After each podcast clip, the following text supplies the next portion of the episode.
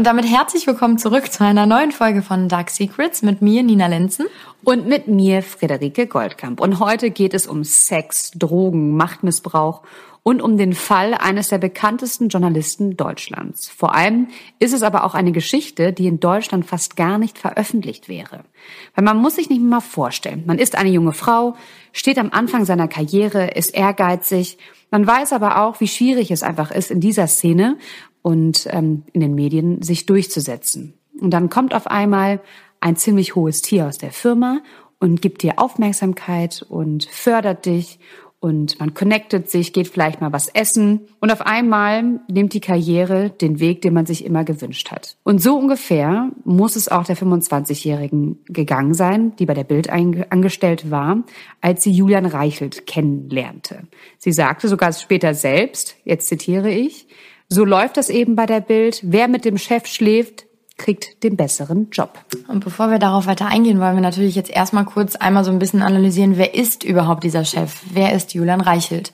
Ähm, ich glaube, so, also für mich und Friedi ist klar, ähm, dieser Name fällt bei uns in unser, in unserem Metier und in unserer Branche sehr, sehr oft, ähm, weil er eben einfach einer der, der einflussreichsten Chefredakteure eines sehr, sehr großen Blattes eben der Bild war. Und man mag die Bild jetzt finden, wie man möchte. Und äh, es gibt einige, die da eben gar nichts von halten. Das kann ich auch verstehen, weil es sehr viel Meinungsmache und polarisierend ist. Aber er prägt nun mal oder die Bild prägt nun mal irgendwie das gesamte Land. Und äh, Julian Reichelt ist äh, Sohn zweier Journalisten auch. Also er hat das quasi schon so in die Wiege gelegt bekommen. Ähm, hat dann damals in Hamburg an einer Hamburger Schule sein Abitur gemacht und ist relativ kurz danach dann auch zu Bild schon gestoßen. Hat dort ein Volontariat gemacht und war dann auch ähm, an der Axel Springer Akademie, also das ist quasi die Journalistenschule der Bild auch. Und ähm, hat da so quasi seine ersten Fußstapfen gemacht gemacht äh, im Bereich Journalismus und ist dann auch sehr, sehr schnell relativ ähm, flott aufgestiegen. Also er hat am Anfang gerade in ähm, Krisengebieten als ähm, Krisenreporter gearbeitet und war dann tatsächlich in Ländern wie Afghanistan oder dem Irak, in Sudan oder im Libanon und hat da tatsächlich sehr, sehr gute Arbeit geleistet und ähm, wurde dann äh, relativ kurz, also wir reden hier von tatsächlich vier, fünf Jahren Unterschied nur, wurde er schon Chefreporter und dann ein paar Jahre später wurde er Chefredakteur. Alleine das ist schon ja, ein sehr hoher Posten, gerade bei so einem einflussreichen Magazin wie der Bild. Und irgendwann lief es dann so weit, dass er nicht nur Chefredakteur wurde, sondern auch tatsächlich den Vorsitz der Chefredaktion bekam. Also er hatte dann wirklich die redaktionelle Gesamtverantwortung von Bild.de und ähm, dieser, dieser Posten wurde eigentlich auch für Julian Reichelt erschaffen. Also den gab es vorher gar nicht. Und ähm, das zeigt schon so ein bisschen, dass, dass er tatsächlich da sehr, sehr schnell, sehr, sehr einflussreich wurde und mit seiner Meinung auch dieses Blatt sehr, sehr stark geprägt hat. Absolut. Und vor allem, ich weiß gar nicht, ob ihr die ähm, Doku gesehen habt. Es gibt auch eine Doku bei Amazon über die Bild und ähm, den Arbeitsalltag von denen und natürlich dann auch ganz viel über Julian. Und man sieht ihn einfach in den Konferenzen. Er hat einen sehr ruppigen Ton, ähm, absoluter Kettenraucher gewesen und hatte immer so ein leicht aufgeknöpftes Hemd mit, man hat immer die Haare gesehen mit seiner Brille. Er sah mal so leicht, leicht ungewaschen, finde ich auch aus. Also wirklich so als immer on the run. Aber man muss dazu sagen, er hat halt wirklich äh, Themen gesetzt, er hat sich eingesetzt für gewisse Themen und er hat sich auch was getraut. Also ähm, es ist ja schon auch so, dass die Bild natürlich oft über die Stränge schlägt, aber tatsächlich auch oft ja richtig liegt, beziehungsweise nicht richtig, aber den Finger in die Wunde tut und das ausspricht, was das Volk denkt. Und Julian Reichelt sagte zum Beispiel über sich und über seinen Job, wir sind dazu da, um die Mächtigen zu kontrollieren. Und das hat er auch ganz lange getan. Aber anscheinend, und äh, ich wage jetzt mal eine kleine Theorie, ist ihm diese Macht irgendwann zu Kopf gestiegen, weil Julian Reichelt ist natürlich auch irgendwann mit einem gepanzerten Auto durch die Gegend gefahren. Er hat, die Politiker kamen zu ihm zum Interview. Er konnte entscheiden, okay, wen interviewe ich in welcher Form und hatte irgendwann eine Macht, eine ganz hohe Machtposition, die er dann anfing zu missbrauchen. Weil ja, Nina, du atmest schon so ein. Nee, sag, ja, aber sag erst mal, ich bin gleich. Weil Julian hat sexuelle Verhältnisse zu Frauen unterhalten oder geführt, die abhängig von ihm waren. Und das ist ganz, ganz, ganz, ganz wichtig. Die waren nicht nur, haben sie nicht nur mit ihm zusammengearbeitet, also es war keine direkte Kollegin, sondern er war Chef und sie war Praktikantin beziehungsweise Volontärin, beziehungsweise er war 36, sie war 25 und stand ganz am Anfang ihrer Karriere. Und so äh, muss das auch äh, schon öfter gelaufen sein. Also es gibt äh, tatsächlich interne ähm, interne Ermittlungen, die dann äh, ins, ins Rollen gebracht wurden durch eine sehr große ähm, Anwaltskanzlei. Und die haben mehrere Frauen interviewt. Und ähm, innerhalb der Firma hieß es dann auch oft schon, ja gut, es ist halt, wie Friedi eben schon sagt, wer mit dem Chef schläft, der kommt halt nah weiter. Und aber auch wenn, wenn es dann Frauen gab, weil so wie diese besagte 25-Jährige, die dann eben als Volontärin angefangen hat und relativ schnell einen sehr verantwortungsvollen Posten dann auch in dem Unternehmen bekam. Und es ist nun mal so, egal in welchem Job man man arbeitet, wenn man relativ am Anfang ist und dann direkt so viel Verantwortung ein, ein Team leiten soll und vielleicht Dinge tun soll, die man einfach noch gar nicht kann, weil man halt einfach noch nicht so weit ist, dann ähm, ist das natürlich irgendwie schon mal auffällig, warum jetzt diese junge Frau, und das war für sehr, sehr viele Mitarbeiter dann eben klar, ach, so nach dem Motto, das ist schon wieder hier die Mausi, die mit dem Reichelt geschlafen hat. Und ähm, das berichtet eben diese junge Frau auch in den Ermittlungen. Ähm, dass sie sagt, es wurde sehr, sehr schnell dann auch mit dem Finger quasi auf sie gezeigt und sehr, sehr viel von ihr verlangt, was für sie unfassbar schwierig war. Also sie hat unter einem Druck gelitten, alleine in dieser Position, die ihr dann zugetragen wurde, zu performen und alles richtig zu machen, aber dann auch ähm, immer wieder die die Sprüche und dieses hinter der Hand tuschelnde von den Kollegen halt mitzubekommen, dass die halt direkt gesagt haben, die ist nur da, weil sie ein Verhältnis mit dem Chef hat und das hat sie halt fertig gemacht. Und äh, so muss es öfters gelaufen sein. Also sie ist quasi nur ein Fallbeispiel, ähm, weil ähm, das unter den Mitarbeitern schon tatsächlich irgendwie bekannt war. Man hat da hinter vorgehaltener Hand schon drüber gesprochen. Es war keiner mehr verwundert darüber, dass es das gibt. Und ähm, ehrlich gesagt bin ich persönlich auch nicht verwundert darüber, darüber, weil ähm, wenn man sich diese Doku anguckt, sieht man alleine schon, wie er tatsächlich mit seinen Mitarbeitern umgeht. Also da war alleine in den Konferenzen, hat er rumgeschrien, ähm, hat die Leute tatsächlich, wenn irgendjemand etwas gesagt hat, was ihm nicht gepasst hat oder aber auch gar nichts gesagt hat, weil er gerade zu dem Thema vielleicht keine Meinung hatte oder nicht wusste, was er dazu sagen soll, ist er für mich ausgerastet und hat da rum, rumgezetert und sitzt da und raucht neben den Leuten im Büro. Der Aschenbecher quillt fast über. Für mich war bezeichnet eigentlich so eine Szene, er fährt mit einem Drive Now Auto, was er sich gemietet hat zu einem zu einer zu einer zur Ermittlung, wo er dann tatsächlich vor Ort auch sein wollte und lässt sich filmen dabei und hängt mit der Hand raus äh, und äh, raucht während der Fahrt und jeder, der schon mal ein Drive Now Auto geliehen hat, weiß, dass man das nicht darf. So, damit fängt schon mal an gut, das machen vielleicht trotzdem Leute, aber sich dann dabei zu filmen, ist für mich so ein Zeichen der dieses es ist mir alles scheißegal, mir kann keiner was, weil ich bin Julian Reichelt. Und das ist eigentlich nur so ein kleines lapidares Beispiel mehr oder weniger, weil das was dann ja hinter verschlossenen Türen da passiert sein muss, ist ja tausendmal schlimmer und so fing es halt oft an, der hat die Leute oder die Mädels dann bei Instagram angeschrieben die zum Essen eingeladen und so kam es, dass äh, nicht nur eine Frau ausgesagt hat, halt eben ja in, in so einem ähm, ganz ungesunden Verhältnis zu ihrem Chef auf einmal sich wiedergefunden zu haben. Ich finde es auch gerade wichtig, nochmal zu sagen, also wir sprechen hier nicht von Liebe am Arbeitsplatz. Ne? Also es ist jetzt nicht, dass ähm, zwei Menschen sich gefunden haben und sich total verliebt haben und da spielt das Alter keine Rolle und die Position auch keine Rolle. Das kann natürlich immer passieren. Wir reden hier von offenem Machtmissbrauch und auch sexuelle Belästigung steht immer wieder im Raum. Also es gab natürlich wahrscheinlich auch, oder es gab Frauen, die das freiwillig mitgemacht haben und das genauso wollten. Trotzdem ist das dann Machtmissbrauch. Und es gab aber auch Frauen und junge Mädchen ähm, oder junge Frauen, die von ihm sexuell belästigt worden sind, die es halt eben nicht wollten. Und es ist ganz klar, dass der Redakteur Julian Reichelt seine Position offiziell missbrauchte, um halt dann Sex äh, von Angestellten herbeizuführen. Und das ist, finde ich, nochmal ganz wichtig. Und wir werden auch später noch klären, wie sieht das eigentlich rechtlich aus? Was geht eigentlich am Arbeitsplatz und was nicht? Darf ich mich am Arbeitsplatz verlieben? Darf ich mit einem Kollegen Sex haben? Ja oder nein? So ist es. Und äh, tatsächlich ist es, also es ist alles etwas verworren, weswegen Fredi und ich auch beide in der Recherche so ein bisschen ähm, äh, Probleme, würde ich nicht sagen, aber das war doch ein komplexer Fall irgendwie, weil wie Fredi es eben schon anfangs einmal angedeutet hatte, ist es so, ähm, also letzten Endes war es in der Branche irgendwie schon bekannt. Man wusste es, aber keiner sprach so wirklich darüber. Dann gab es das Problem, dass Julian Reichelt relativ schnell alleine oben an der Spitze saß. Also er war nie irgendwie in Kombination mit jemand anders. Es war dann eine Zeitweise mal ähm, eine Frau an seiner Seite, Tanit Koch, die dann auch Side Fact irgendwann bei RTL einmal war.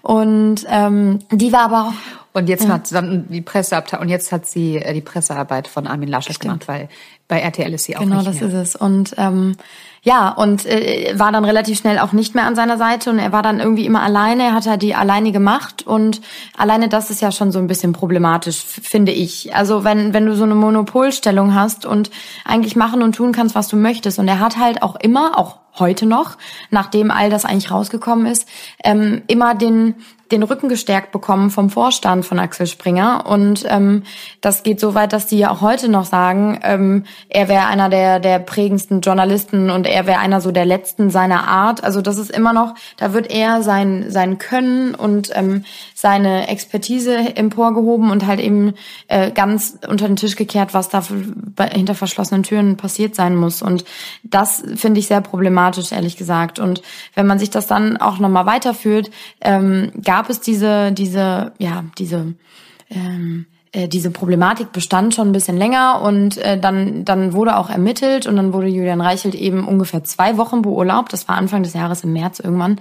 Und ähm, alleine das ist schon so eine Symbolik, finde ich, wenn jemand unter so einem Verdacht steht und das ist das, was Fredi eben schon gesagt hat, das sind Sachen wie Machtmissbrauch, Ausnutzung von Abhängigkeitsverhältnissen, wiederholtes Fehlverhalten gegenüber Frauen, Nötigung und Mobbing und Drogenmissbrauch am Arbeitsplatz. Das ist ja eine komplette Reihe. Und ähm, da stand im Raum, er wurde beurlaubt und nach zwei Wochen kam er zurück und es hieß einfach nur, wir konnten eigentlich keine Beweise feststellen und ähm, ihn jetzt zurückzuhalten wäre halt nicht rechtens. Ja, und ähm, er kehrte zurück und der Springer äh, Vorstand mit dem Matthias Döpfner ähm, sprach ihn halt frei, stellten ihr, ihm aber eine Chefredakteurin zur Seite und Reichelt ähm, entschuldigte sich offiziell und gelobte halt Besserung. Nur hat er dieses Versprechen einfach nicht eingehalten, er hat es einfach direkt wieder gebrochen und eigentlich genauso weitergemacht wie vorher. Und deswegen war Döpfner dann am Ende des Tages auch gezwungen, ihn zu entlassen. Aber ich finde zwei Sachen krass. Und zwar erstmal war das ja so, dass diese internen Ermittlungen, die gab es ja schon seit Anfang des Jahres, wie die Nina gesagt hat. Und da gab es auch eine Investigativgruppe von Journalisten von der IPNA, vom IPNA Verlag, Ippen. Ippen Verlag, vom Ippen Verlag, sorry, vom Ippen Verlag, die das Ganze aufgedeckt haben und die das recherchiert haben und die dann gesagt haben, so, wir haben unsere ganze Geschichte jetzt über Julian Reichel zusammen und wir wollen damit jetzt an die Öffentlichkeit gehen. Und das Krasse ist, dass kurz vor der Veröffentlichung wurde die Geschichte von ganz oben gestoppt. Und zwar vom Herrn Ippen persönlich. Der hat gesagt, nee, nee, nee, nee, nee, das machen wir auf gar keinen Fall. Diese Geschichte darf nicht rausgehen. Und das ist deswegen erstmal schon mal kritisch, weil der Herr Ippen ist zwar der Kopf, es ist der Kopf vom Verlag. Ein Verlag darf eigentlich nicht mit der Redaktion ähm, ja in oder beziehungsweise darf der Redaktion nicht die Inhalte vorschreiben. Das geht schon mal gar nicht. Und dann sieht man auch einfach mal, wie mächtig Julian Reichelt war und von wem er alles geschützt worden ist. Und der Matthias Döpfner sagt ja auch wirklich bis heute ähm, auch warum, weil die so viel von ihm und von seinen Fähigkeiten als Journalist einfach gehalten haben. Und das geht gar nicht. Das geht einfach gar nicht. Nee, ich finde auch. Also tatsächlich, wie gut er ist und was er alles erreicht hat, ist eine Sache und das stimmt auch. Also in der Branche sieht man es auch über die Jahre, wo er Bild an der, an der Führung saß, irgendwie, da hat sich einiges getan. Aber das, was halt menschlich und tatsächlich da irgendwie in, in Verhältnissen zu jungen Kolleginnen war, das darf man halt einfach nicht im, in, ins Verhältnis setzen. Und ähm, was ich krass finde, also es fängt ja schon an mit Pressefreiheit alleine, ne? dass so ein ähm, so ein Investigativteam da recherchiert und da irgendwie alles reinstecken an Arbeit, was sie haben, und dann kommt auf einmal der Verlag und sagt nee, nee, nee, und dann halt auch die die Begründung fand ich auch so ein bisschen schwierig. Also die haben halt gesagt, als Mediengruppe, die im direkten Wettbewerb mit Bild steht, müssen wir sehr genau darauf achten, dass nicht der Eindruck entsteht, wir wollten einem Wettbewerber wirtschaftlich schaden.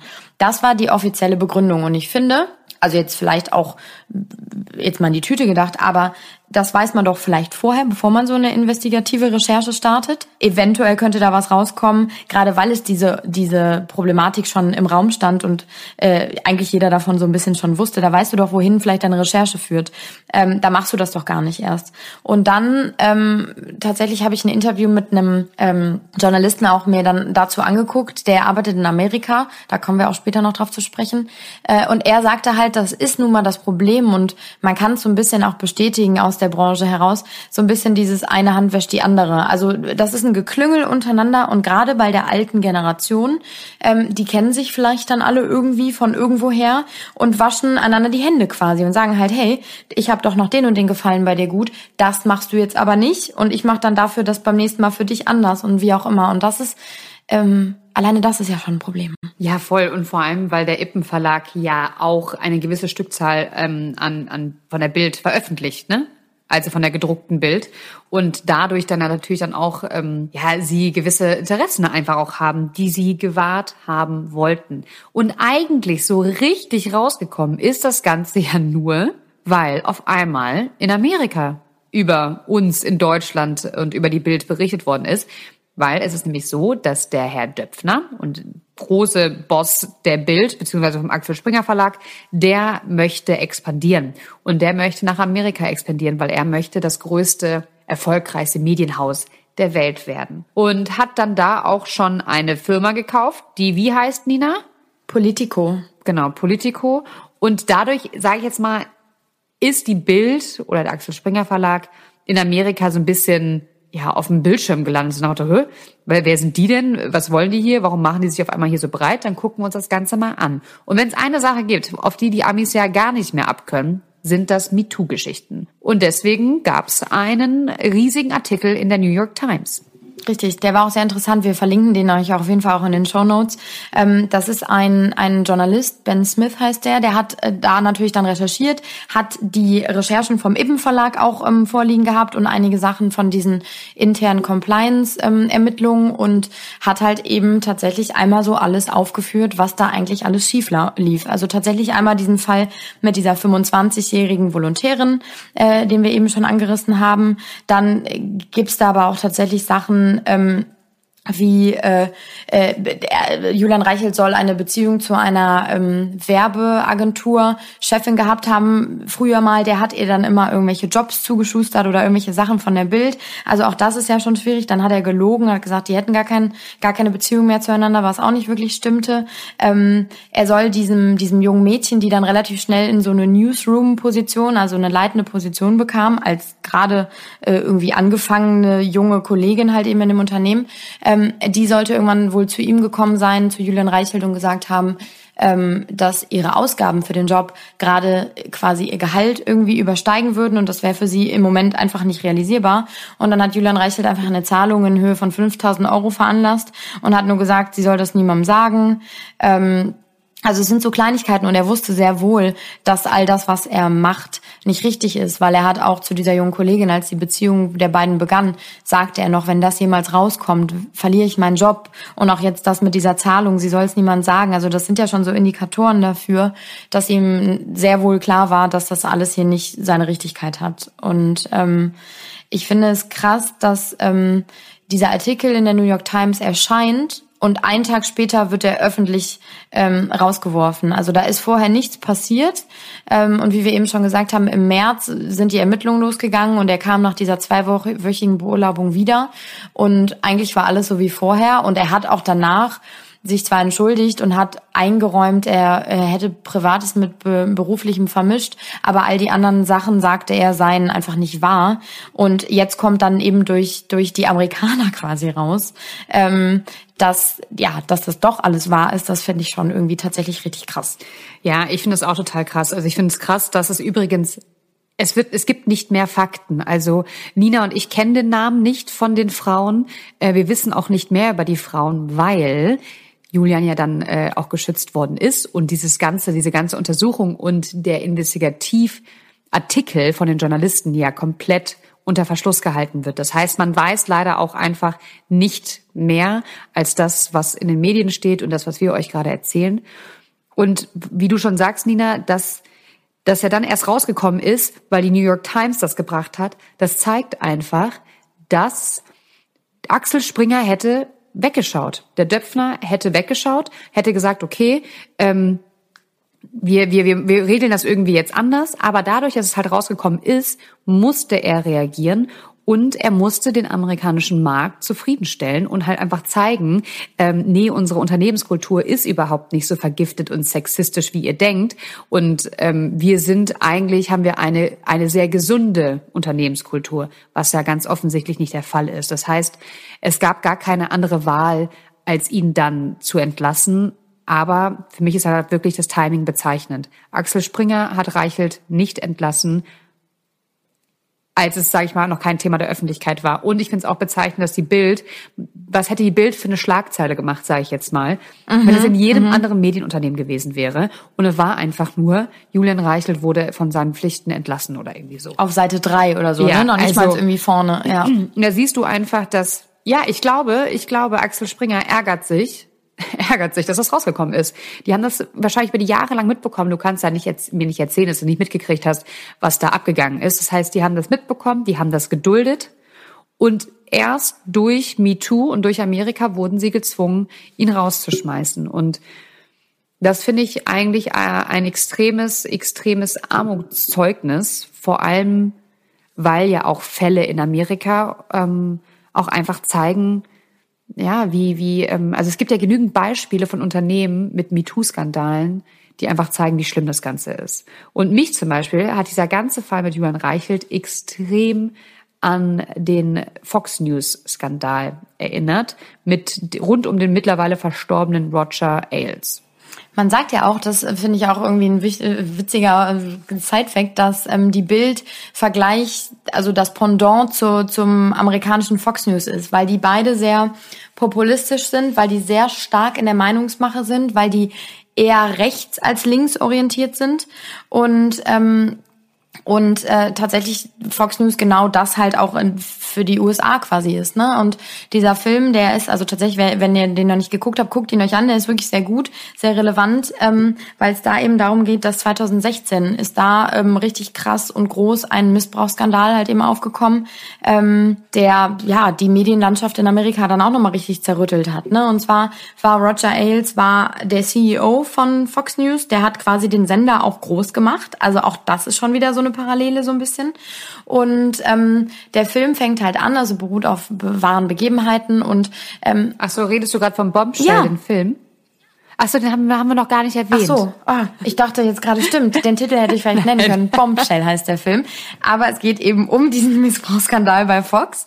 Ähm, da geht es dann eben darum, dass Moderatorinnen tatsächlich immer nur kurze Röcke tragen mussten. Also wenn die dann mal gefragt haben, kann ich vielleicht ein Kostüm in der Sendung tragen, dann hieß es direkt so, nein, nein, nein. Dann sind die Pulte sind durchsichtig. Das heißt, dass der Zuschauer dann immer, wann immer der eine Nachrichtensendung guckt, halt eben die Beine von der Frau sieht und äh, da genau sehen kann, was die anhat.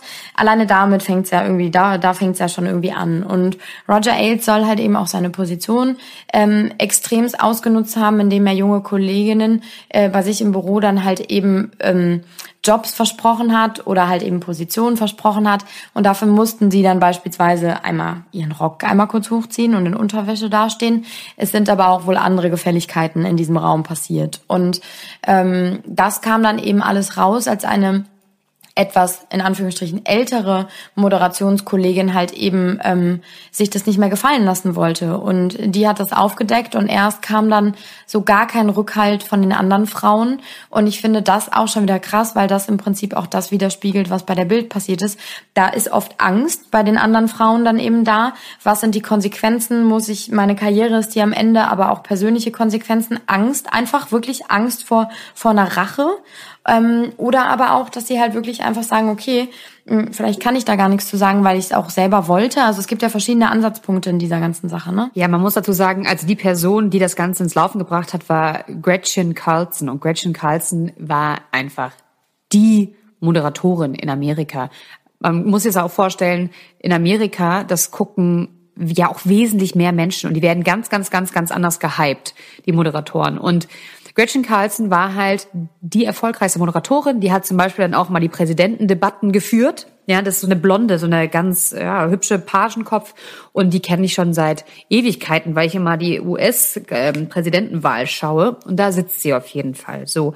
Und auf einmal erzählt sie halt, ja, äh, ich wurde von meinem Chef sexuell belästigt und das aber schon vor ganz vielen Jahren und ähm, sozusagen am Anfang ihrer Karriere. Und es ist natürlich unglaublich schwierig, auch in ihrer Position, wenn sie da ganz oben ist, zu sagen, ähm, mir ist aber was ganz, ganz Schlimmes widerfahren. Und deswegen fiel das vermutlich auch vielen Frauen schwer, erstmal sie da auch zu unterstützen, weil die halt gesagt haben, ja, aber entschuldige mal, du hast vielleicht zwei, dreimal deinen Rock gehoben, aber schau doch mal, wo du jetzt stehst, ne? Und ähm, das ist ja auch Victim Blaming und da sprechen wir aber auch gleich nochmal in Ruhe drüber, was das eigentlich genau ist. Und was ich einfach krass fand, wie du schon sagst, Nina, dass Fox hatte ein ganz klares, beziehungsweise ja nicht Fox News, sondern Roger Ailes hatte ein ganz klares Konzept und das war einfach Wut, Angst und Sex. Also er hatte auch eine ganz andere Art und Weise, Nachrichten zu machen, viel mehr ähm, Effekthascherei, viel mehr draufschlagen, viel mehr Schlagzeilen, weil er einfach gemerkt hat, dass wenn die Menschen Angst haben, sie einfach zuschauen. Und am Ende des Tages hatte Fox News mehr Zuschauer als alle anderen Nachrichtensender zusammen er war einfach, ja, die Mediennachrichtenmacht in ganz Amerika. Und zwar auch so, dass er dann den Donald Trump beraten hat am Ende und ähm, mit ihm auch die ganzen Kampagnen gemacht hat. Und dagegen anzugehen, ist so, so, so, so schwierig, finde ich. Und deswegen finde ich es ganz toll, dass die Frauen bei Fox News dann, obwohl sie am Ende, am Anfang vielleicht nicht wirklich zusammengehalten haben, sie es am Ende sich dann doch getan haben. Und dann haben am Ende drei Frauen ihn ähm, zu Fall gebracht. Und ich würde mir manchmal einfach wünschen, oder ich hätte mir gewünscht, jetzt zum Beispiel bei der Bildgeschichte, dass da Frauen auch mal mehr zusammenstehen und ähm, nicht immer nur diese eine, diese eine damals 25-Jährige im Fokus steht, sondern es vielleicht auch mal mehr Frauen nach vorne kommen und zusammenstehen und auch einfach mal sich gegenseitig Rückhalt geben. Aber ich kann auch verstehen, warum sie Angst haben, weil Fakt ist, und das habe ich jetzt ähm, ja, in dieser, in dieser Recherche auch vor allem gelernt. Mein kleiner Aha-Effekt, so, wenn, so wie die Mordlustmädels das sagen würden. und zwar ist es das Victim Blaming. Und Victim Blaming bedeutet, man hat ja ganz oft, wenn irgendwas passiert ist, eine, eine, eine Frau Opfer von sexueller Gewalt worden ist, dann kommt ganz oft die Frage irgendwie, was hatte sie denn an, als es geschah, ja? Das hat sie doch provoziert. Mit dem Ausschnitt muss sie sich nicht wundern. Oder ich meine, so wie die immer im Büro rumläuft, dann muss sie sich nicht wundern. Ja, die ist ja auch total flirty, ne? Also es geht einfach darum, dass man diesen Frauen eine Mitschuld gibt an den Übergriffen. Und ähm, das finde ich ist ganz, ganz, ganz, ganz schwierig, weil das hat das eine hat mit dem anderen ja nichts zu tun wie wir rumlaufen oder wie Frauen sich geben wollen. Und das ist ja deren gutes Recht. Und das gibt Männern natürlich nicht das Recht dazu, ihre Machtposition auszunutzen und ähm, ja, die, diese Frauen dann in dem Fall auch auszunutzen. Absolut. Ich finde aber auch, und das ist auch ein Aspekt, den man nicht vergessen darf, irgendwie, ähm, ist schwierig, sofort ähm, sage ich mal, alle Frauen über einen Kamm zu scheren und zu sagen, hey, die Frauen ähm, hatten gar nicht die Wahl, äh, ob sie jetzt die Beziehung mit diesem Vorgesetzten eingehen wollten oder nicht, weil es gibt durchaus auch Frauen, die selbst bestimmen können und selber Entscheidungen treffen und sagen, hey, das will ich jetzt oder das will ich nicht, aus was für Gründen auch immer. Also ich habe da letztens auch mit Freundinnen drüber diskutiert, es kann ja durchaus auch mal passieren, dass du deinen Chef einfach attraktiv findest. Also, ne, dass, dass du dir noch nicht mal etwas dadurch erhoffst, sondern dass du einfach ihn anziehen findest und deswegen dann auch aus diesem Beweggrund irgendwie eine, eine Beziehung mit ihm eingehst. Und ähm, da dann direkt die Frauen prinzipiell als Opfer dastehen zu lassen, ist für mich so eine getarnte, ähm, getarnte Art der Fürsorge, die aber eigentlich keine ist. Also, ne, wie wir sagen, oh, die Frauen, die Armen, aber am Ende des Tages gibt es durchaus sehr, sehr starke und sehr, ähm, sehr meinungsstarke Frauen, die vielleicht das äh, selber entscheiden können. Und ich finde dann immer wieder zu sagen, oh, die Armen, mh, mm, ist ähm, natürlich prinzipiell richtig, wenn es so war, aber ähm, man muss da trotzdem, glaube ich, aufpassen, weil es gibt immer zwei, zwei Voll. Seiten, ne? Ja, oh ja, und es gibt natürlich auch Frauen, die ähm, die Männer ausnutzen wollen wir es jetzt mal nicht, ähm, ne? also es gibt hundertprozentig auch Frauen, die ganz genau wissen, alles klar, ich will da und dahin, wie komme ich dahin? Ähm, der kann mir da weiterhelfen, mhm. der kann mir die Connections, ver ne? der kann mir den Job besorgen, alles klar. Also natürlich, das ist unglaublich, unglaublich schwierig und ähm, Männer sind genau, können genauso Opfer sein, natürlich wie Frauen. Dann gibt's das Victim Blaming dann bei denen. Aber bei uns im Fall ist es einfach so, dass Julian Reichelt seine Machtposition ausgenutzt hat. Und ich habe lange auch, auch mit Leuten darüber gesprochen und dann war auch immer wieder dieses so, ja, aber was ist denn, wenn die sich, wenn die einfach verliebt waren? Was ist denn, wenn, wenn, wenn der sich in, ähm, in die Volontärin verliebt hat? Und die beiden einfach eine Beziehung geführt haben und er sie ähm, gefördert hat oder Potenzial in ihr gesehen hat, um sie dann zu fördern oder einfach sie verdammt gut war. Ne? Und grundsätzlich ist ja ein Liebesleben ähm, Privatsache und auch erlaubt auf der Arbeit und du kannst auch mit, jedem, mit Arbeitskollegen zusammen sein. Es darf halt nur kein großes äh, Machtgefälle geben. Also ja, es ist nicht erlaubt oder nicht erwünscht, ähm, wenn da einfach die eine Person sehr von der anderen profitiert oder auch andersrum, beziehungsweise ähm, für Sex irgendwelche Gefälligkeiten bekommt. Habt ihr es richtig ausgedrückt, Nina? Mhm, sehr gut sogar. Tatsächlich ist es so, dass äh, in den meisten großen Unternehmen, und so wird es hundertprozentig auch bei der Bild gewesen sein, es gibt halt nur mal Compliance-Regeln, also einfach Spielregeln sozusagen. Und ähm, in den meisten steht einfach drin, dass man sehr wohl natürlich irgendwie äh, mit mit jemandem von der Arbeit zusammen sein kann, eine Beziehung führen darf, aber solange ähm, das in einem gleichen Verhältnis ist, also es darf nicht das, was Fredi schon sagt, dieses Machtverhältnis einfach entstehen oder ähm, so ein Berichterstattungsding, äh, dass ich jetzt sozusagen an an meinen Chef berichte und aber eigentlich auch abends mit dem dann irgendwie ähm, privat essen gehe. Also das sind so Sachen, die sind natürlich nicht erwünscht, ähm, weil dann muss man das melden und in den meisten Fällen und ähm, dann wird man irgendwie versetzt. Dann wird einfach geguckt, dass, dass das eben halt einfach nicht mehr entsteht, weil so können natürlich Verhältnisse aufkommen, die einfach unfair für andere sind, die auch direkt nach außen natürlich eine ganz, ganz schlechte Wirkung haben und ähm, das ist halt einfach, das gilt es zu beachten und ich finde das auch nicht so schlimm, das sollte man hinkriegen. Ähm, und das macht es ja dann auch wiederum möglich, weil ich finde, also da habe ich heute auch drüber nachgedacht, man verbringt so viel Zeit auf der Arbeit. Und es kann natürlich mal sein, dass man sich in irgendwen auf der Arbeit verliebt, egal ob es jetzt ein Praktikant ist, der Chef, ich weiß nicht wer, ähm, aber da muss man halt gemeinsam Lösungen finden. Und im Fall Julian Reichelt war es ja nun mal einfach offensichtlich, dass es nicht nur einmal, sondern mehrmals passiert ist, dass er ähm, Dinge getan hat, wo er durchaus wusste, dass er die nicht tun soll, ähm, sonst hätte er das nicht so offen angesprochen. Und ähm, das war ihm einfach alles klar. Und deswegen deswegen glaube ich bei ihm jetzt nicht, dass man das so begründen kann mit, der fand die junge Kollegin einfach toll und hatte sich vielleicht in die verliebt. Ne? Das war einfach so ein bisschen dieses, ich kann es halt. Und also so wirkt es jedenfalls nach außen. Und dann finde ich schwierig und das ähm, sieht man auch oft und das habe ich tatsächlich auch oft mit Freundinnen schon drüber gesprochen, wie das bei denen denn auf der Arbeit ist. So und ähm, Immer wieder wurde auffällig, dass ähm, voll oft Männer Männer supported haben. So nach dem Motto, ach ja, ist doch gar nicht so schlimm. Also in einem konkreten Fall war es so, dass ähm, die Kollegin von einer Freundin von mir immer wieder von einem anderen Kollegen auf ihre Klamotten angesprochen wurde und immer so, oh, du siehst aber heute schön aus, oh, schöne Schuhe, oh, schöner Rock und so. Und das ist im ersten Moment denkst du vielleicht auch nett, nett und aufmerksam, aber irgendwann sollte man vielleicht doch mal drüber nachdenken, ich werde hier die ganze Zeit nur auf mein Äußeres reduziert, auf das, was ich trage und irgendwie ist es komisch. Und ähm, als sie das dann ihrem Chef erzählt hat, war der erste und hat den anderen Kollegen halt einfach verteidigt und sagt so, ja, aber warum? Das ist doch einfach nur aufmerksam und nett.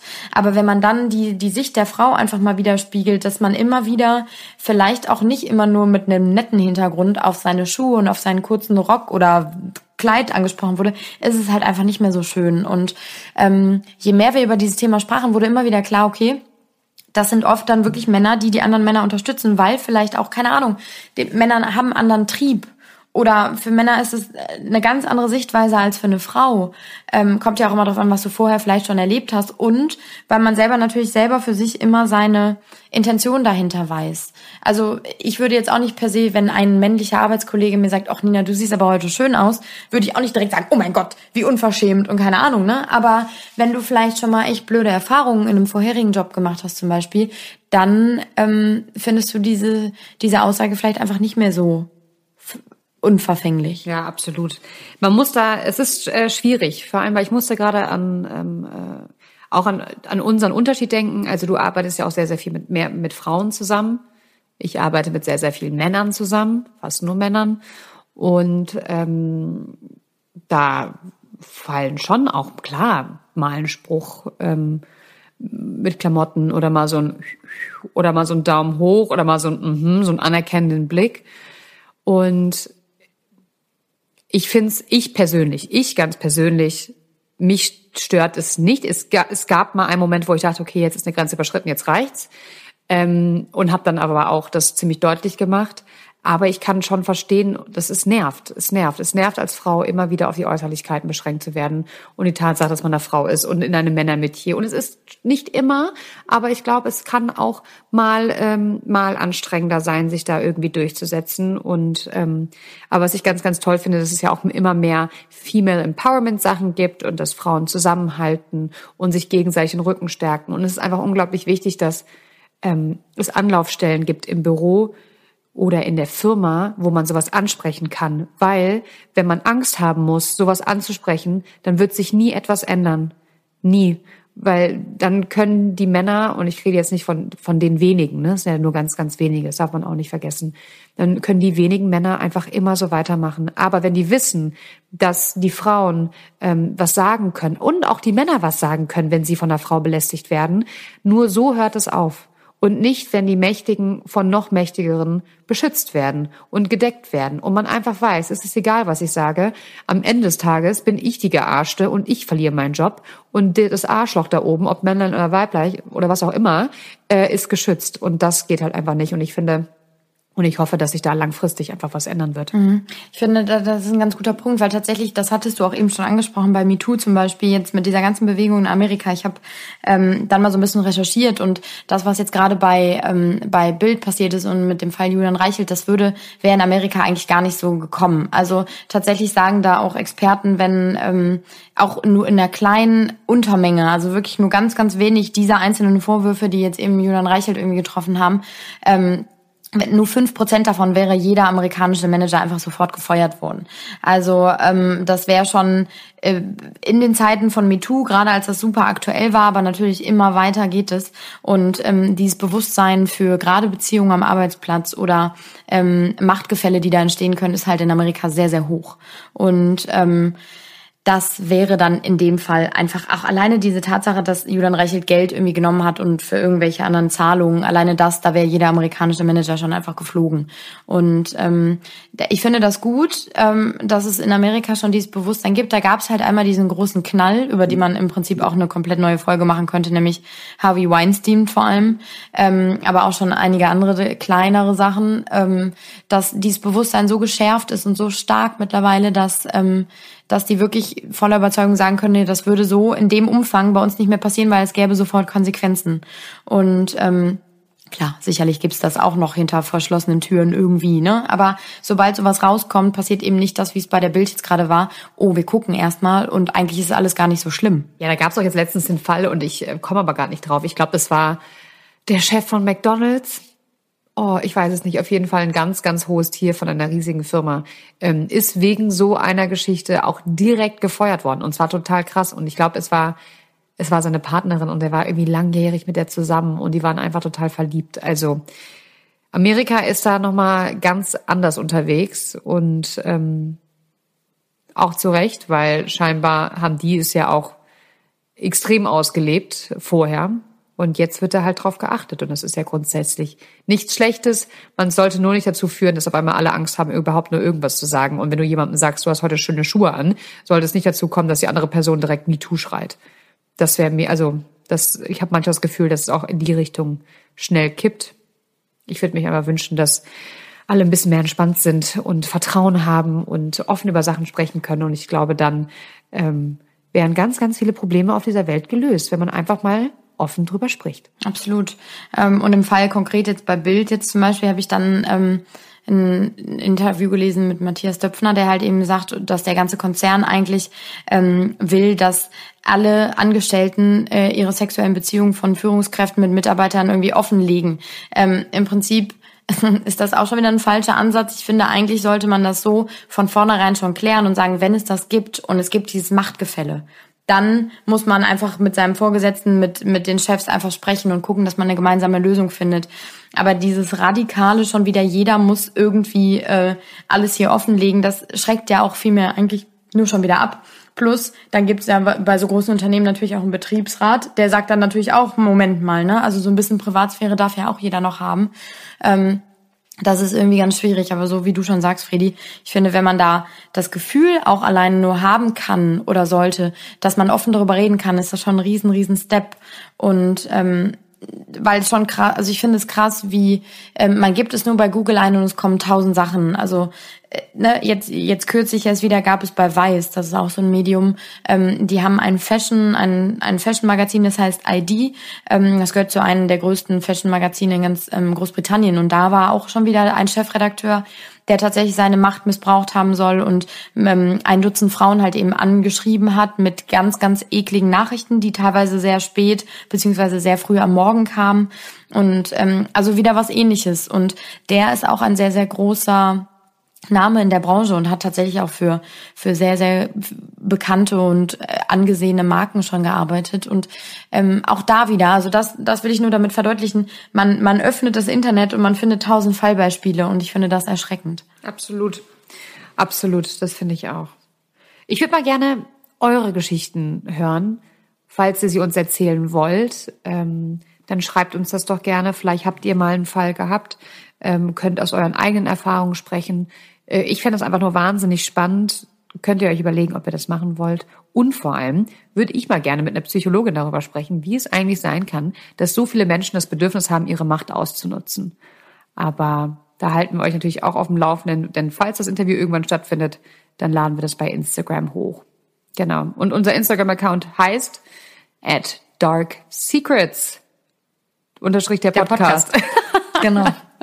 Also folgt uns und wenn ihr keine andere Folge mehr verpassen wollt, dann abonniert uns auf eurer Audioplattform und da kann man meistens so ein, ja, so ein, so ein, so eine Glocke anklicken und dann kriegt ihr sogar Push-Nachrichten, wenn eine neue Folge rauskommt. Sehr guter Hinweis. Mhm. Habe ich letztens nämlich auch erst wir, entdeckt. hoffen wir, dass, äh, dass man das auch alles verstanden hat, weil ähm, dieser Fall dann doch irgendwie, da sind so viele kleine Faktoren mit drin, die wir natürlich jetzt alle hier gerne reinbringen wollten. Falls irgendwas unklar ist, meldet euch. Ganz genau. Also bis in zwei Wochen, ihr Lieben. Tschüss.